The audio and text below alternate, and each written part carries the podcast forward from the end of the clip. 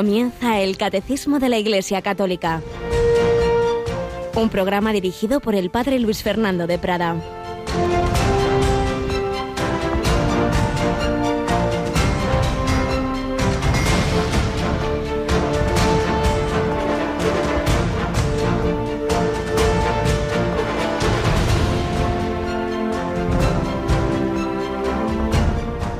Otros reciben la semilla en tierra buena, escuchan la palabra, la aceptan y dan una cosecha del 30 o del 60 o del ciento por uno.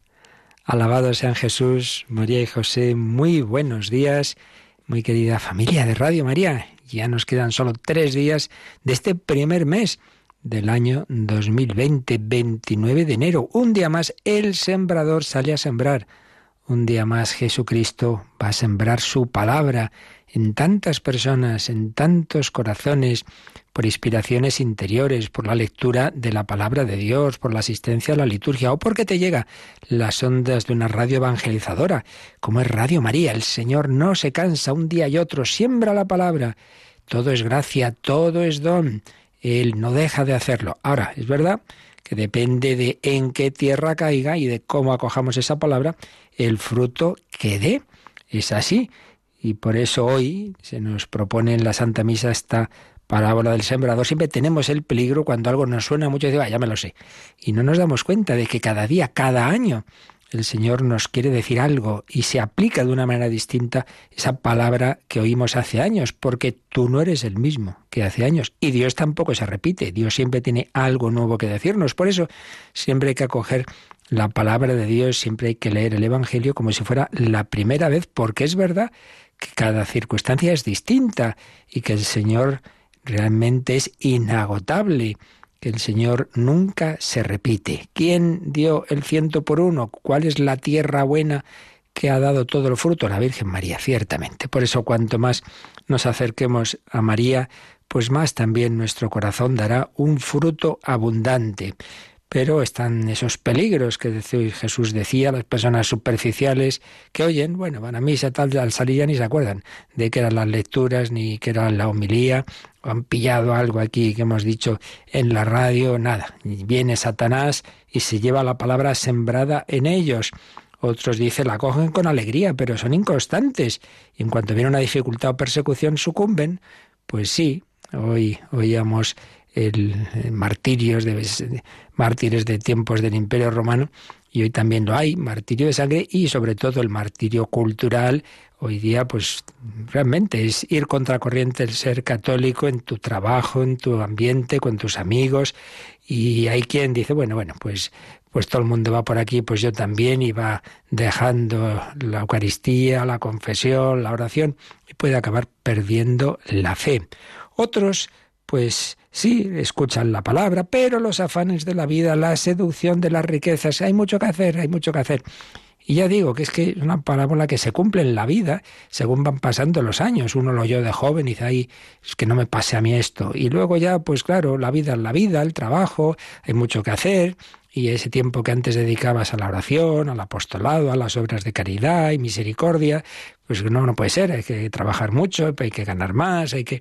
Y todo se va pues eh, ahogando, ahogando esas, esas semillas que Dios nos dio. Pero no, el Señor no se cansa, no deja de intentarlo otra vez más y otra vez va a sembrar en tu corazón la semilla de la palabra. Fijémonos en el Señor más que en nosotros, más que en la tierra, nos fijamos en el sembrador, un sembrador que sigue sembrando en nuestros corazones, un sembrador que además él mismo es la semilla, es el grano de trigo caído en tierra para dar un fruto abundante, muy abundante, como lo ha dado en tantas personas consagradas. Recordamos, bueno, aquí tenemos esta semanita a Rocío García. Buenos días, Rocío. Muy buenos días. Pues recordamos que este sábado tenemos un encuentro con la vida consagrada allí en la Basílica de San Pedro de Roma, ¿verdad? Sí, lo tenemos el sábado 1 de febrero a las 5 de la tarde, una Eucaristía con motivo de la celebración de la presentación eh, y también de la jornada de la vida consagrada. Así es, porque ya hace años, en este recuerdo y en esta celebración litúrgica de que la Virgen y San José llevaban al niño Jesús a presentarlo al templo, pues la Iglesia quiere agradecer ese don de personas presentadas también, eh, consagradas al Señor en esa vida consagrada, en esa vida religiosa y otras formas de vida consagrada. Ya sabéis, este sábado, primer sábado de mes, del mes ya de febrero, 1 de febrero a las 5 de la tarde. Bueno, pero ante todo, todos los cristianos en cualquier vocación tenemos que prepararnos al encuentro con el Señor. Por eso estamos en esta parte final del credo que nos habla de la muerte y del más allá y estamos, vamos a seguir insistiendo un poquito en esa preparación a la muerte. Y hoy dedicamos un, un último espacio testimonial a este cristiano, este padre de familia, Javier Maillo, que realmente pues vivió esos últimos años de su vida muy joven, moría con 41 años sabiendo pues eso, que le quedaba poco tiempo, pero viviéndolo con gran fe, con gran esperanza, pues pidamos al Señor que todos nosotros sepamos también preparar ese momento definitivo, esa estación último destino mirando a la vida eterna.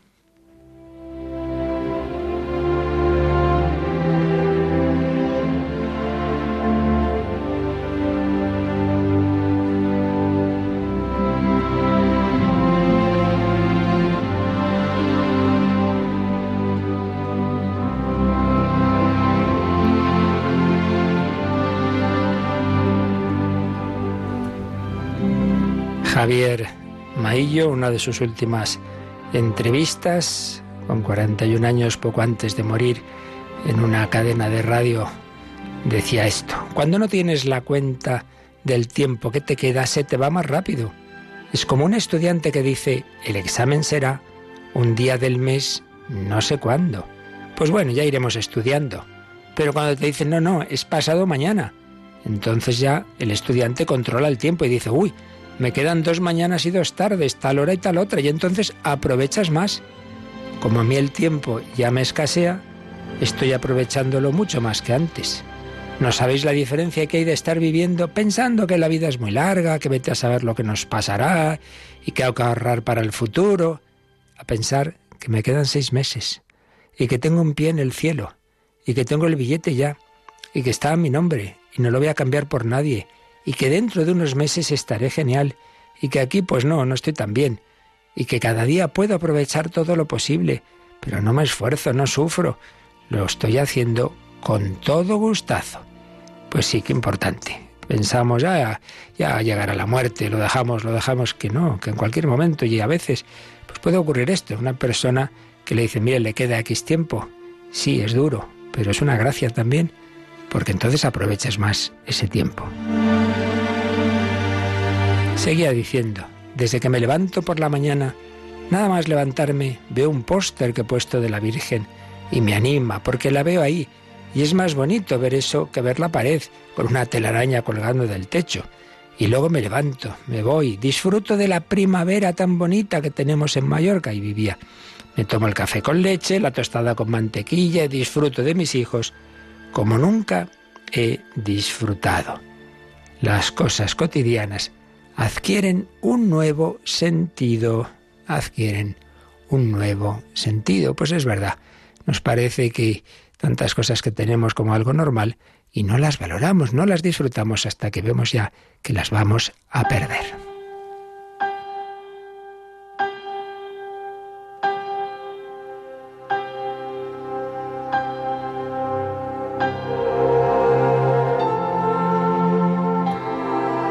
Cabo del día, si echáramos cuentas, hay 50, 60, 80 ocasiones en las que es para decir qué gustazo, qué bien me lo estoy pasando. Lo que ocurre es que normalmente las dejamos pasar, porque estamos más pendientes de lo malo. Es que me tengo que ir a la reunión, es que mañana tengo un examen, es que mi hijo no sé qué le pasa. Y entonces lo malo nos oculta lo bueno. Pero momentos buenos del día tenemos 50.000 y hay que disfrutarlos. Y ahora los estoy disfrutando, la verdad. Es verdad que todos tenemos un reloj. Lo que pasa es que a mí me han dicho cuándo llega la hora. Y eso es una suerte, según cómo se mire. Porque la gente que se estrella en su coche en la carretera, les puede decir, qué suerte, no se han enterado, no le ha dolido, pero también se les puede decir, no han disfrutado de su muerte. Yo la estoy disfrutando, me estoy preparando y creo que es bonito el paso de un estado al siguiente, que yo creo que es otro tipo de vida. Me parece bonito pensarlo, incluso acariciarlo, cada día que vivo, teniendo en cuenta que después no voy a ir al fracaso, que no voy a ir a un lugar de tormento, sino que voy a estar en un sitio estupendo. Es como el estudiante que cada día está estudiando y que al final va a conseguir su licenciatura, va a conseguir un buen puesto de trabajo, va a vivir muy bien. Eso anima mucho.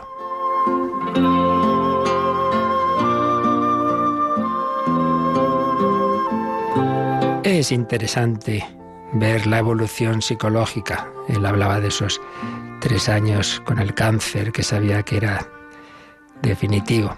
Que el enfermo que tiene una enfermedad o un problema grave siempre tiene que hacer una evolución y un camino con momentos buenos y malos. Hace dos meses estaba pensando que mi final serían seis meses en la cama mirando al techo y atontándome. Ahora he decidido que no, que al revés, que se puede vivir y se puede seguir disfrutando y haciendo cosas. Pero bueno, cada cáncer es cada cáncer y hay que tener en cuenta la medicación y que ojalá nos curemos, pero si no nos curamos, desde luego tenemos una vida nueva y eterna.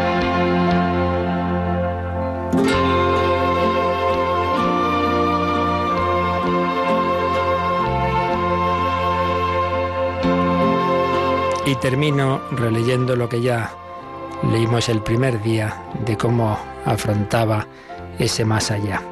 Dios me invita a ir al cielo un poco antes de lo que esperábamos y nada más, no pasa nada.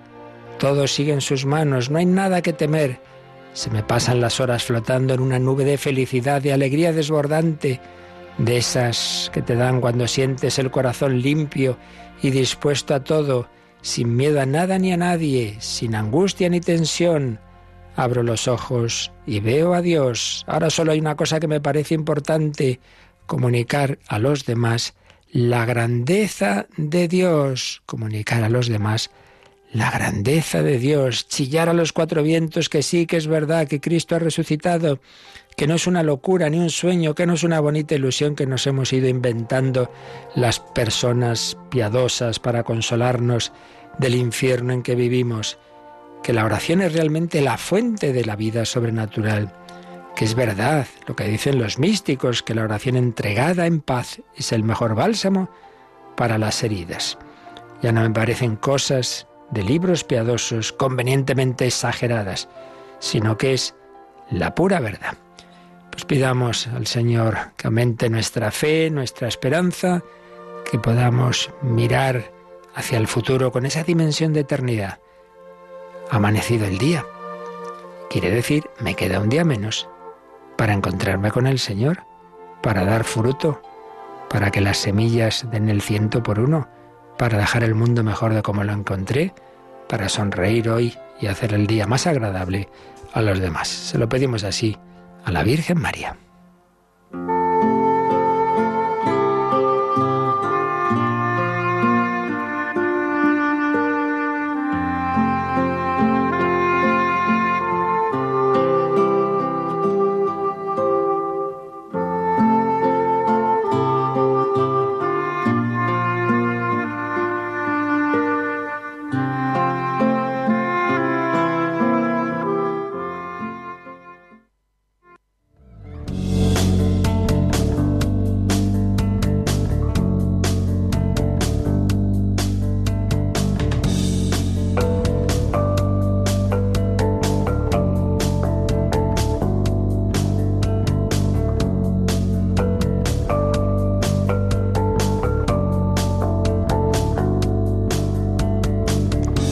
Pues sin duda este hombre cristiano, Javier Mayo, se preparó bien la muerte y es lo que debemos hacer todos si sabemos como él lo supo.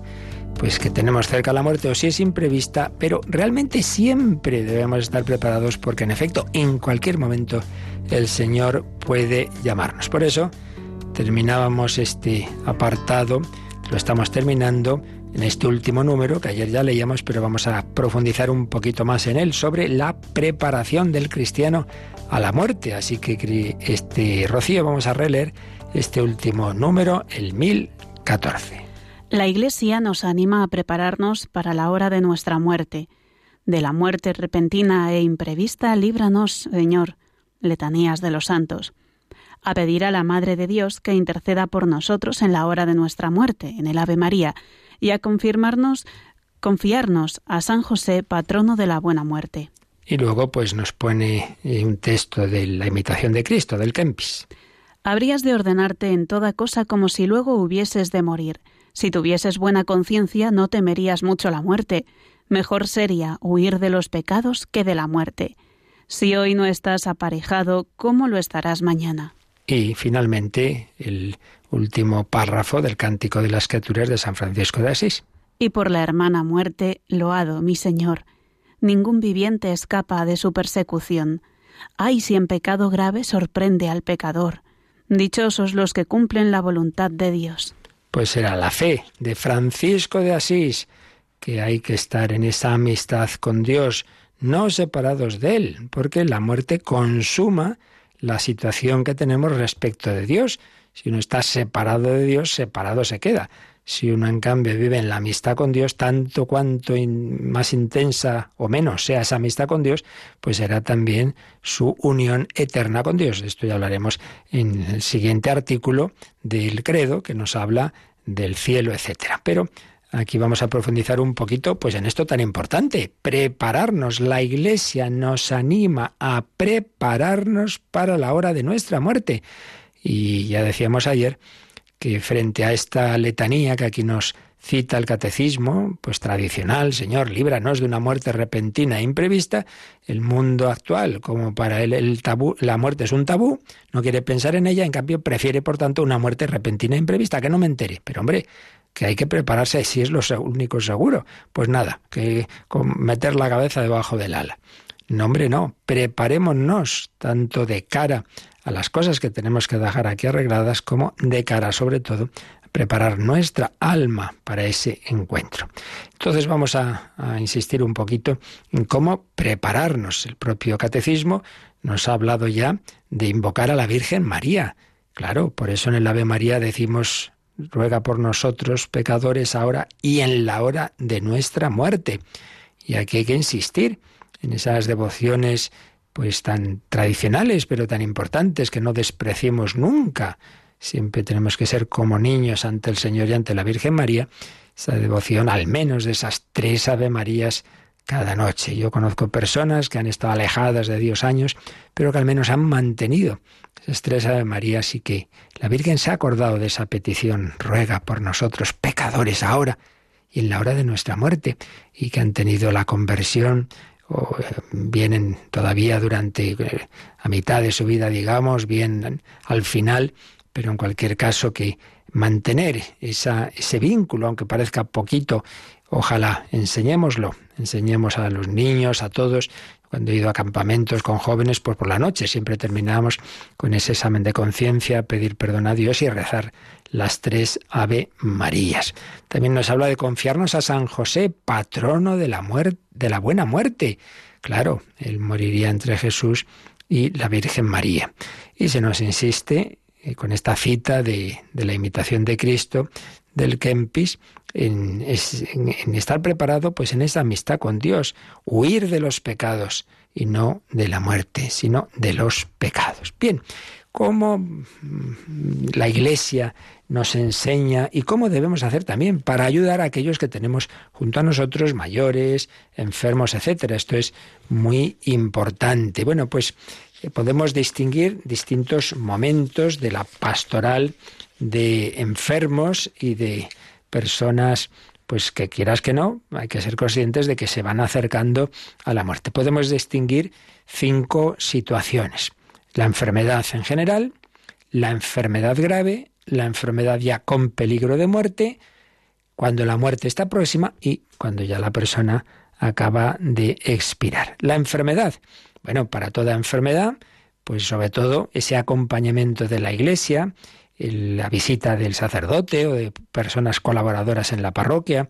Qué importante el tener grupo de, de personas que en las parroquias, las diversas comunidades, estén pendientes de, aquellas personas, esos enfermos que pueden quizá tener una enfermedad que les haga estar mucho tiempo en casa. Qué importante ese acompañamiento. Y a nivel sacramental, por supuesto, la importancia de la penitencia y de la Eucaristía. Además, fijaos en una cosa. Eh, hay personas que todavía, lamentablemente, yo lo he, lo he vivido en parroquias, tienen esa idea de que si una persona está ya pues mayor, grave y tal, y aparece el sacerdote, ¡ay, pobre! Se va a asustar, no sé qué, una tontería, porque evidentemente el sacerdote ya sabe hacerlo, no va ahí diciendo, bueno, hermano, que te vas a morir. Pues hombre, no creo, ¿verdad?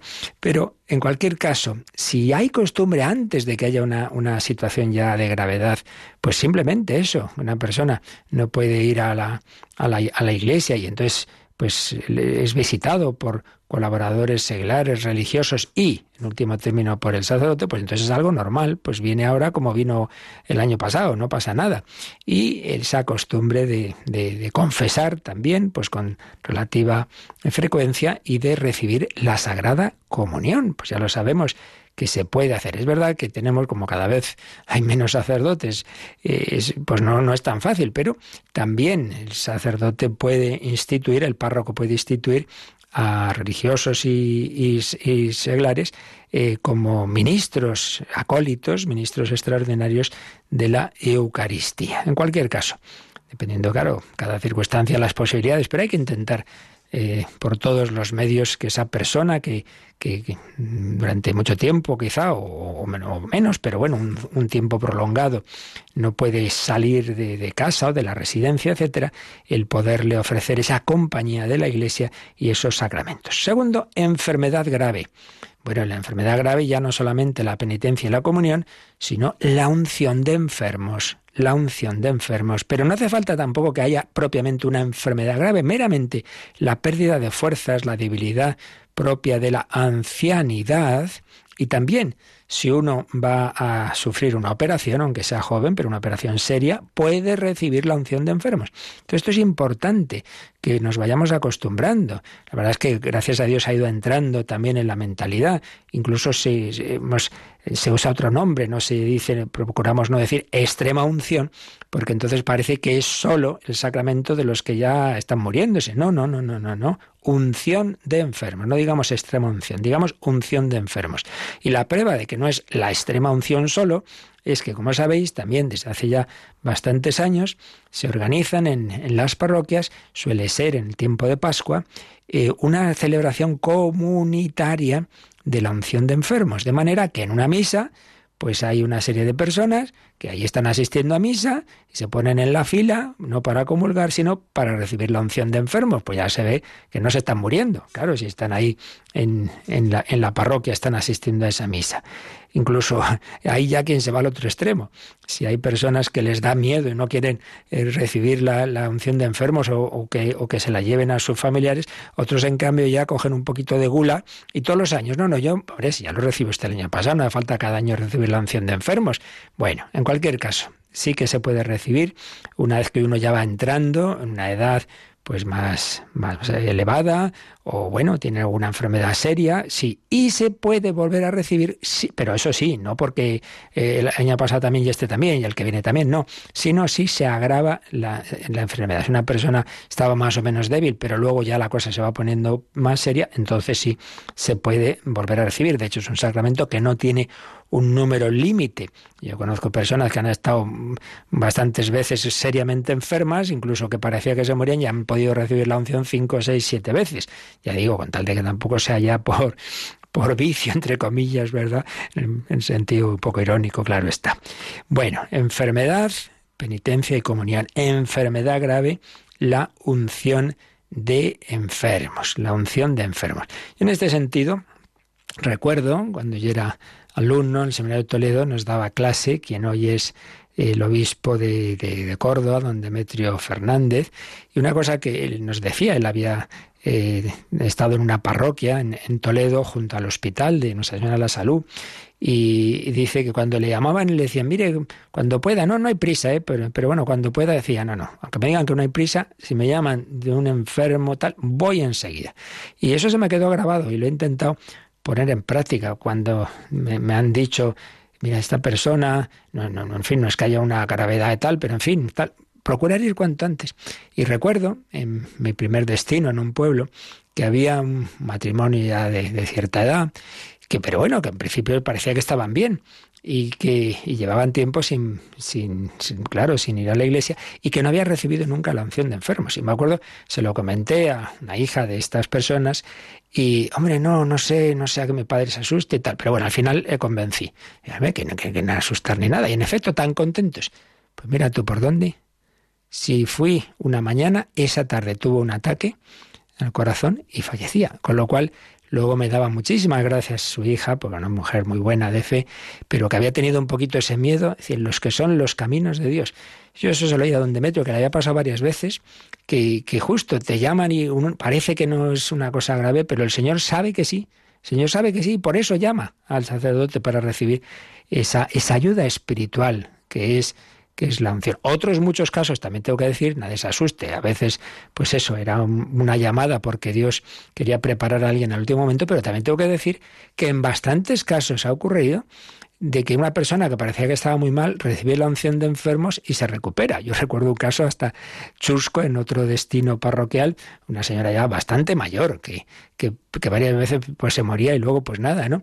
Y nada, pues me llaman, no, no, ya está muy mal, está inconsciente, tal cual. Bueno, pues le dimos la unción y luego me contaron que a las pocas horas, a media tarde, se despierta esta señora y dice, oye, eh, la merienda. Y dice, bueno, te damos aquí un, un poquito de leche. No, no, no, no, un filete. Pero mamá, ¿qué estás diciendo? Sí, sí, sí, un filete. Bueno, había sido una resurrección impresionante. Esto lo he visto bastantes veces, porque la unción de enfermos tiene, ya sé, esto ya en su momento lo veremos, si Dios quiere, pero tiene también ese efecto curativo en el alma, pero como somos unidad de cuerpo y alma, cuando el alma recibe esa gracia de Dios, esa fuerza de Dios, pues repercute también en el cuerpo. Entonces, si es voluntad de Dios no llevarse todavía a esa persona a la vida eterna, pues muchas veces ha ocurrido, muchas veces, el ver que esa persona pues mejora. Bueno, y a veces hasta de forma, digamos, milagrosa. Volviendo a, don Demetrio, me acuerdo que nos contaba que una vez en ese hospital de, de, Toledo había una persona en una de las habitaciones con un cáncer muy doloroso, muy doloroso, y, le, y estaban, bueno, pues ahí los familiares, tal, le dio la unción y fue dársela y desaparecieron los dolores. Dice, conclusión, todos a continuación vinieron a confesarse, todos los familiares uno detrás de otro, porque se quedaron impresionados de realmente había sido, pues, podemos decir, un milagro prácticamente, porque, hombre, no es normal que mm, dar la unción y ala, desaparecen de repente los dolores. Qué tontos somos en rechazar estas ayudas de Dios. Recuerdo también con pena que así como en otros estos casos que os digo, pues, pues pude ir a, ver enfermos y tal. Recuerdo alguna otra situación que no hubo manera, que no, no, no, que no, que no dejaban entrar. Luego eso sí, el funeral, ¿eh? Por el funeral. Me daban ganas de decir, pues, hombre, se ayuda más en vida que después. Pero bueno, ¿qué vamos a hacer? No cometamos ese error y hay que saberlo hacer, ya digo, no, no, hay que tener miedos. Eh, primero va al sacerdote un día, ve qué tal, hombre, y usted de qué equipo es, en fin, si, no, no, pensemos que es una cosa así, todo muy tétrico y nombre, ¿no? Pues hay que saber transmitir la alegría del Señor. Enfermedad, penitencia, comunión, enfermedad grave, unción de enfermos. Enfermedad ya con peligro de muerte. Bueno, propiamente, ya lo hemos dicho otros días, el sacramento de los que ya van a emprender el último viaje, más que la unción de enfermos, que ya estamos diciendo que se puede recibir antes, es el viático, es la última comunión que se llama viático, es decir, el alimento para el camino. Claro, ocurre muchas veces que la persona está en una situación que no puede tragar, no puede comulgar o no tiene conciencia, eso es verdad, pero si puede, pues es el ideal, esa comunión. Por supuesto, si ocurre que hay una persona que no ha recibido la confirmación, todo sacerdote puede dar la confirmación en peligro de muerte. De hecho, a mí me ocurrió en una de esas experiencias de, de recién ordenado, según fui ordenado sacerdote, pues hicimos un, un, viaje con otros compañeros seminaristas, una luna de miel muy bonita, pues ahí al, al, al País Vasco, estuvimos en Loyola y nos fuimos a Lourdes.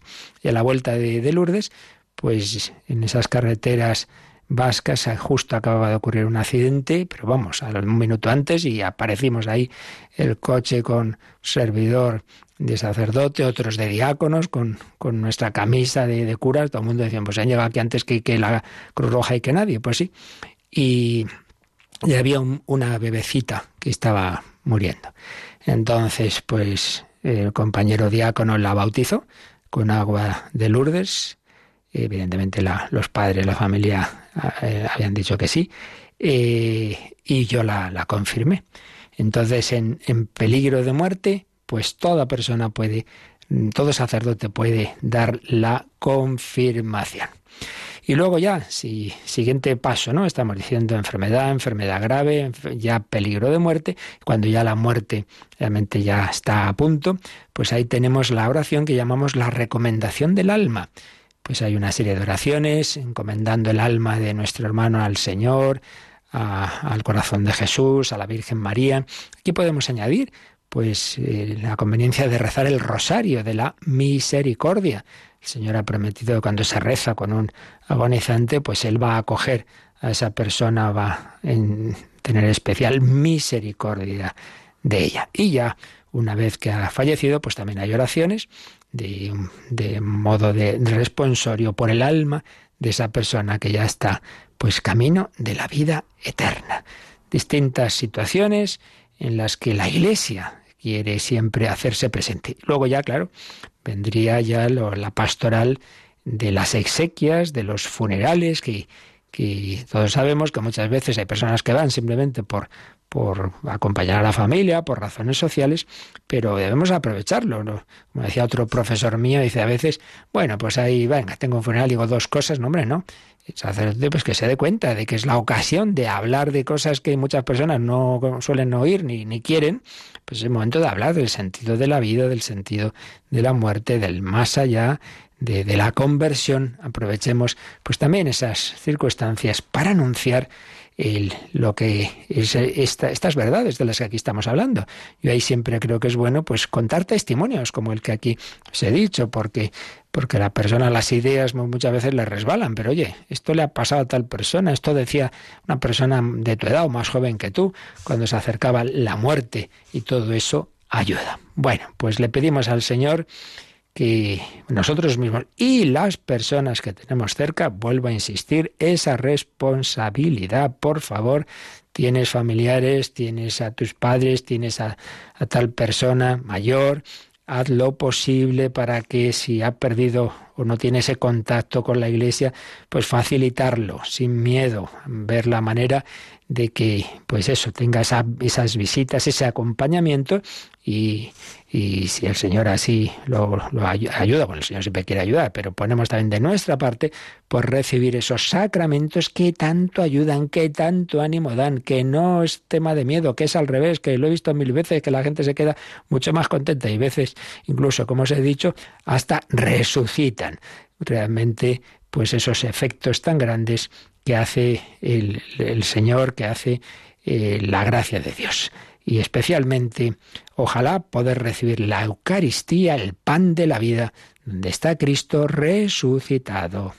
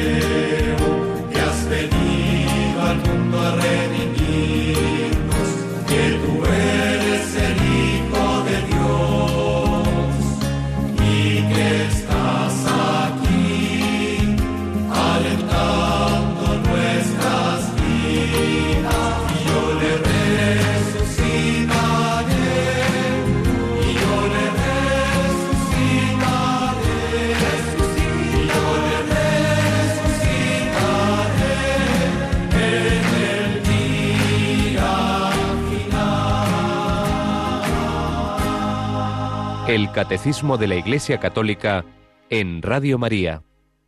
Y yo le resucitaré. Insisto en un par de cosas que no he dicho antes del todo claras. Una, que evidentemente el ideal es recibir los sacramentos con plena conciencia, pero el sacramento de la unción de enfermos también se puede dar siempre se dice subcondición, es decir, bajo la condición de que realmente esta persona que ahora no puede hablar, pero presuponiendo que sí quiere pues recibir la, la ayuda del Señor, pues se puede dar a la persona que ha perdido la conciencia, incluso cuando uno no sabe si todavía está vivo o no, porque ahí hay unos momentos en que, en que no está claro el momento exacto de, de la muerte. Y luego, pues también eh, recordemos que la, la Iglesia concede una indulgencia plenaria en el momento de la muerte. Por eso el sacerdote cuando va acude a una persona, pues eso, que está ya en un momento final, pues eh, lo suyo es la absolución, el perdón de los pecados, si puede, ya digo, confesar, estupendo, y si no, pues se da también la absolución subcondicione, la unción de enfermos y en nombre de nuestro Santo Padre, el Papa, el que sea, te concedo indulgencia plenaria de todos tus pecados en el nombre del Padre y del Hijo y del Espíritu Santo. Es algo que está previsto en el ritual de atención a los enfermos que a veces uno se puede olvidar y es una pena porque es otra ayuda ¿no? que nos da la Iglesia.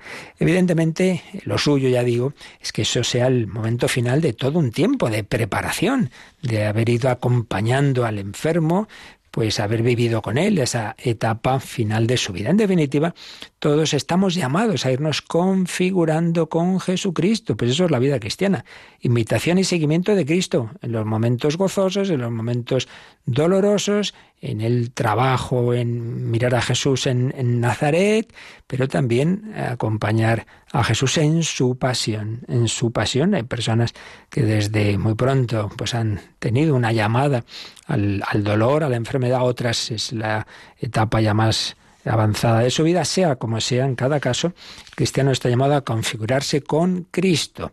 En una semana de teología espiritual dedicada estos temas del más allá, el padre José Arturo Domínguez Asensio, pues decía cómo la muerte del cristiano es siembra de resurrección, tránsito a una vida nueva y plena. Para el cristiano, la muerte no es un fin irrevocable, sino un comienzo, como oíamos en testimonio de Javier Maillo, ya que quien vive y cree en el Señor no morirá eternamente. Juan 11, 26. En Cristo, la muerte se convierte de ser una angustiosa necesidad en objeto de bienaventuranza. Y citaba estas palabras tan bellas del Apocalipsis 14:14. 14. Bienaventurados los que mueren en el Señor. Por eso San Pablo, que por un lado decía que la muerte es fruto del pecado, por otro lado la veía como una ganancia. Es con mucho lo mejor. Decía, hombre, yo si me muero mejor, me voy con Cristo, pero si el Señor quiere que me quede aquí más tiempo para ayudaros, pues también me quedo. Pues eso es lo bueno, aceptar la voluntad de Dios, la que sea, la que sea.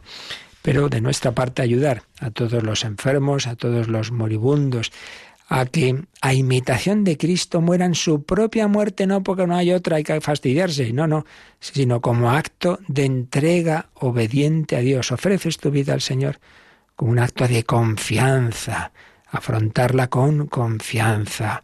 Señor Jesús, recibe mi espíritu, como dijo Esteban, el protomártir, el diácono, antes de morir. Y por supuesto, toda esta pastoral de la que estamos hablando, de la preparación a la muerte, es inseparable en general de una pastoral del dolor y del sufrimiento, que puede empezar también muchos años antes de la muerte, pues personas que, que siempre han, han, tenido una cruz, una enfermedad, no digamos una persona que joven pues se queda parapléjica o situaciones semejantes. Solo el Señor, solo la cruz y la resurrección de Cristo dan sentido y esperanza, incluso alegría al que humanamente tiene situaciones tan duras. Y no estoy hablando de, de teorías, no estoy hablando de teorías. Me acuerdo, vinieron a la mente un sacerdote muy amigo que tiene una hermana parapléjica desde chiquitita y en una ocasión estaba hablando con otras personas, una familia que tenían también una, un enfermo así, pero no lo sabían que el sacerdote también lo tenía. Y, y como que uno así un poco riendo, es decir, claro, claro, muy fácil, muy fácil hablar, hablar así a los demás. Y no sabía que no hablaba eh, diciendo un sermoncito sin experiencia, sino que también él sabía muy bien lo que era tener en, en, casa pues, pues esa situación desde, desde una hermana que desde chiquitita tiene esa enfermedad. Lo sabía por experiencia, cuando luego se lo contaron el pobre no sabía dónde meterse. Dice, Dios, o sea que también este sacerdote, pues sí, más que tú. Tienen esto mucho antes que, que vosotros.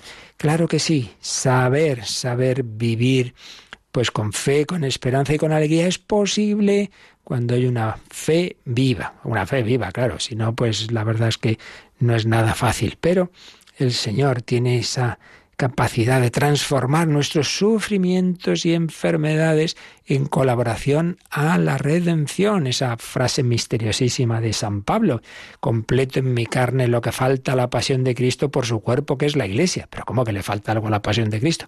En sí misma no, pero en cuanto tiene que aplicarse a cada uno de nosotros, sí falta tú, tú, tu colaboración. Es así como decimos, bueno, el Señor ya predicó, sí, claro, pero a muchos no ha llegado esa palabra, por eso hay que anunciar el Evangelio. Y por eso tú necesitas mis manos, mi trabajo, que otro descanse. Pues también tú necesitas mi dolor, sí, también. También tengo que incorporar mi, mi, dolor, mi sufrimiento, que en mayor o menor medida algo todo el mundo tenemos y a veces algunas personas de una manera muy intensa, pues eso que no se pierda, hombre, que no se pierda. Únelo al Señor mételo en esa gotita de agua que el sacerdote mezcla con el vino en la Santa Misa. Y así, pues realmente lo que puede parecer algo sin sentido para nuestro mundo, vaya que sí lo parece. Y por eso cuando se va perdiendo la fe, pues que surge el suicidio, la eutanasia, porque para qué sufrir, porque está, pues ¿qué hago yo en este mundo? Anda que no habrá oído yo eso. Personas mayores, ¿yo qué hago en este mundo? pues lo más importante que hacía Jesús en la cruz, ofrecer la vida. Pero ya digo, si se va apagando la fe, pues entonces también se pierde el sentido del dolor, el sentido del sufrimiento, etc. Preparémonos todos, pongamos de nuestra parte en nuestra propia preparación y en ayudar a los demás. Aprovechemos el tiempo en esta obrita sobre el más allá de Justo Sánchez de Alba y Jorge Molinero, pues recuerdan cómo, fijémonos que el propio Séneca, eh, hay quien dice que se convirtió al cristianismo, pero en cualquier caso como filósofo, pues ya hablaba del valor del, instante fugaz, de, la brevedad de la vida. Decía, vivís como si la vida tuviera que durar siempre. Nunca se os ocurre pensar en vuestra caducidad. No observáis cuánto tiempo ha transcurrido ya y vais perdiéndolo como si fuera algo sobrado y abundante, siendo así que tal vez aquel mismo día que dedicáis a este asunto, a este otro, sea el último de vuestra vida. Como mortales lo teméis todo, pero todo lo deseáis como si hubierais de ser inmortales. Oirás a la mayoría decir, a los cincuenta años me retiraré a descansar, a los sesenta renunciaré a los cargos. ¿Y qué garantía tienes de que vas a vivir tanto? ¿No es demasiado tarde para empezar a vivir cuando ya hay que dejar la vida? Pues sí, sabias consideraciones de Séneca. Me viene a la mente esto que decía él, eh, qué garantía tenéis de que vais a vivir tanto que se cuenta de San Ignacio de Loyola cuando alguno, pues incluso alguno de sus compañeros de la compañía le decían, padre, el año que viene haremos esto, lo otro, o dentro de dos tengo pensado, y que se les miraba así con cara socarrón y decía, ¿tanto pensáis vivir? Y el otro se quedaba un poco asustado, hombre, pues en fin, espero que sí, ¿tanto pensáis vivir? Bueno, bueno, que no lo sabemos, que en cualquier momento el Señor nos llama, dice la Sagrada Escritura, el Salmo 89-90, como un suspiro consumimos nuestros años. Los años de nuestra vida son 70 o 80, pero la mayor parte mm, son trabajo y vanidad y pasan presto, pasan presto. Así es, pasan presto.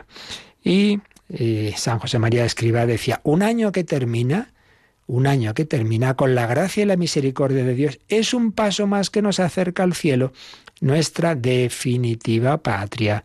Qué breve es la duración de nuestro paso por la tierra. Pues es verdad, qué breve es.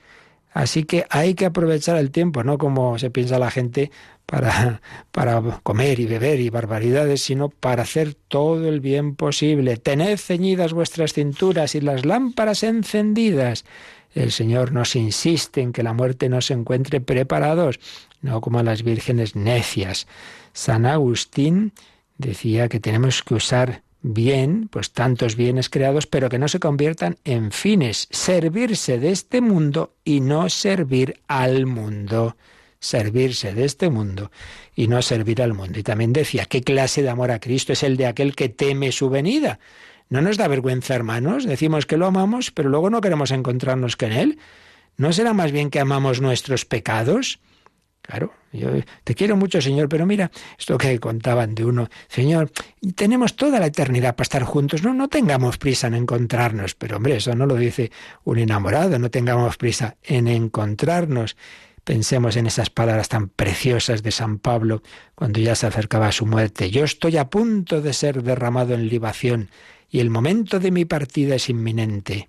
He competido en la noble competición. He llegado a la meta en la carrera he conservado la fe y desde ahora me aguarda la corona de justicia que aquel día me entregará el Señor justo juez, y no solo a mí, sino a todos los que tengan amor a su venida. Pues ojalá estemos también ahí nosotros, estemos ahí en esa preparación, en esa esperanza al encuentro con el Señor. Pues aquí lo dejamos y ya no nos queda más que los números de resumen de todo este artículo undécimo que ya veremos mañana. Y nos quedan unos minutitos si tenéis alguna consulta, algún testimonio también como ayer, algún comentario. Y vamos a añadir al correo electrónico y al teléfono otra posibilidad para escribir vuestras preguntas, ¿verdad, Rocío?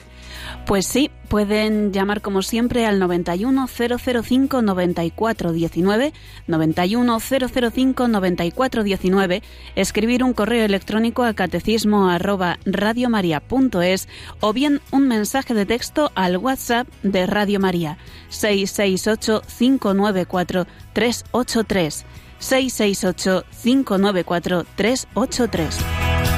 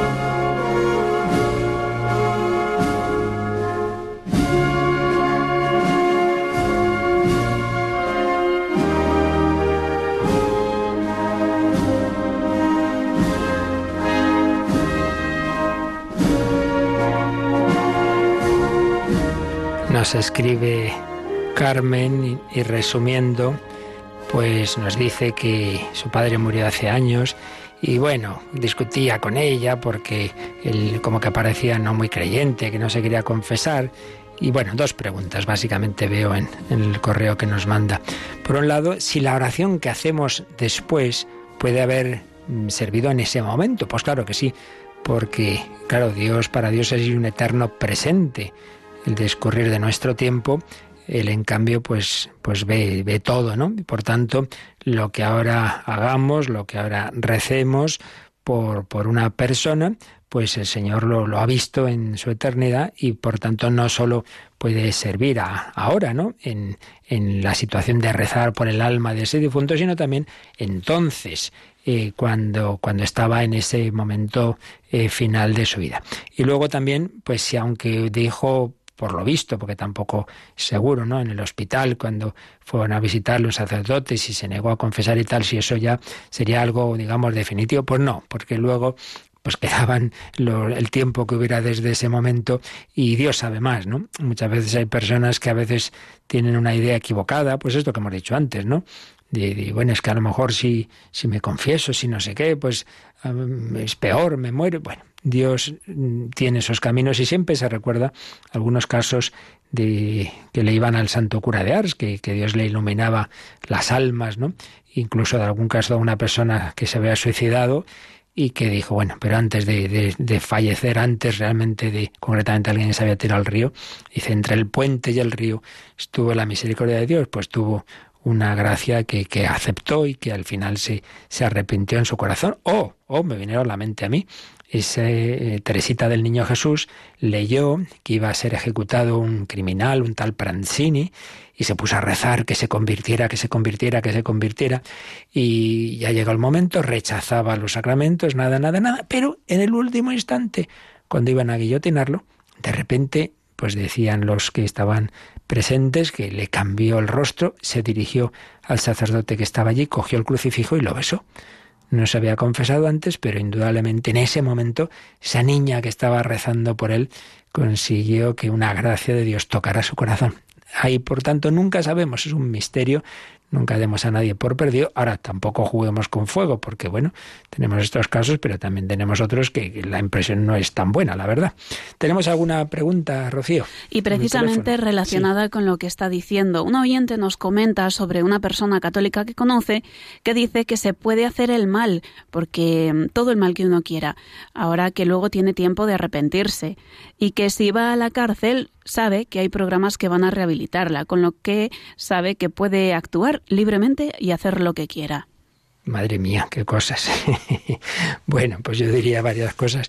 Por un lado, bueno, eso de que eh, ya, ya, estoy diciendo que hay veces en que sí, pero hombre, si uno aposta a ciencia y conciencia, ya está haciendo el mal, diciendo ya me arrepentiré, eso también es un pecado contra el Espíritu Santo. Y por otro lado, me parece feísimo, pues es como si un hijo dijera, como mi padre son muy buenos, voy a matarlos a disgustos, porque luego siempre me perdonan, hombre, pues qué bien, ¿no? Y como esta persona es tan estupenda, pues abuso, pues no parece que esté nada bien la cosa, ¿verdad? En absoluto. Pero además, también tengo que decir otra cosa, que esto ya lo explicaremos más en el próximo artículo del credo. Aun en el caso de que una persona, pues eso, que haya hecho muchas cosas malas, se arrepienta al final, no pensemos que es lo mismo eh, haber sido durante la vida pues una Madre Teresa, tal, o convertirse solo al final. No pensemos que el cielo es algo indiferenciado, que lo importante es que te salvas y ya está. No, porque como ya explicaremos, el cielo a fin de cuentas es la consumación de la cercanía e intimidad que tenemos con Dios. Entonces, una persona, vale, sí, se ha salvado en el último momento, pero se ha quedado, digamos, en un 5, pues va a disfrutar de Dios con un, en un 5 de capacidad. Pero si otro, en cambio, ha ensanchado su corazón porque ha ido creciendo a lo largo de su vida en un gran amor, pues va a disfrutar no en un 5, sino en un 10 al, al cubo.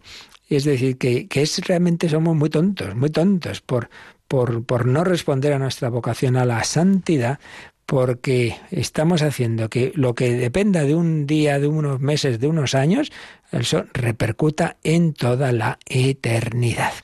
¿Tenemos alguna otra pregunta?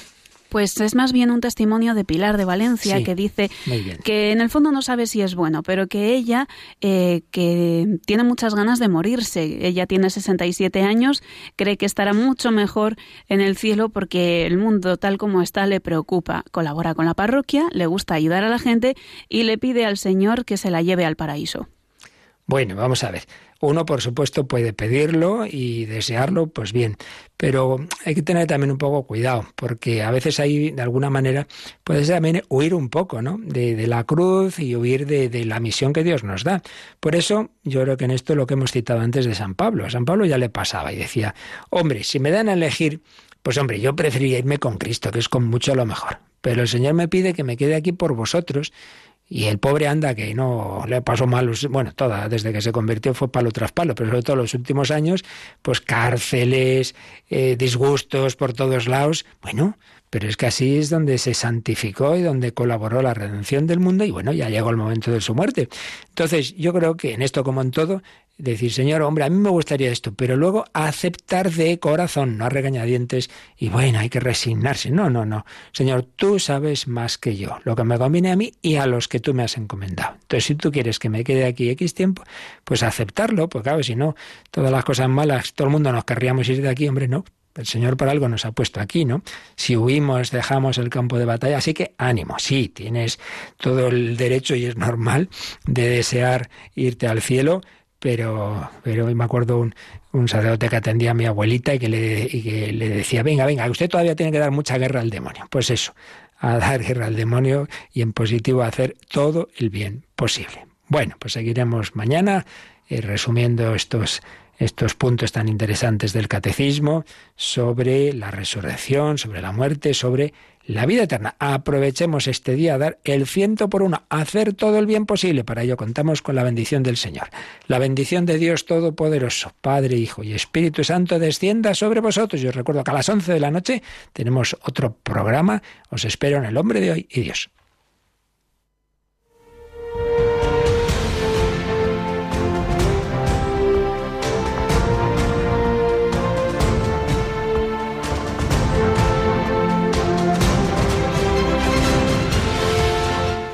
Han escuchado en Radio María el Catecismo de la Iglesia Católica. Un programa dirigido por el Padre Luis Fernando de Prada.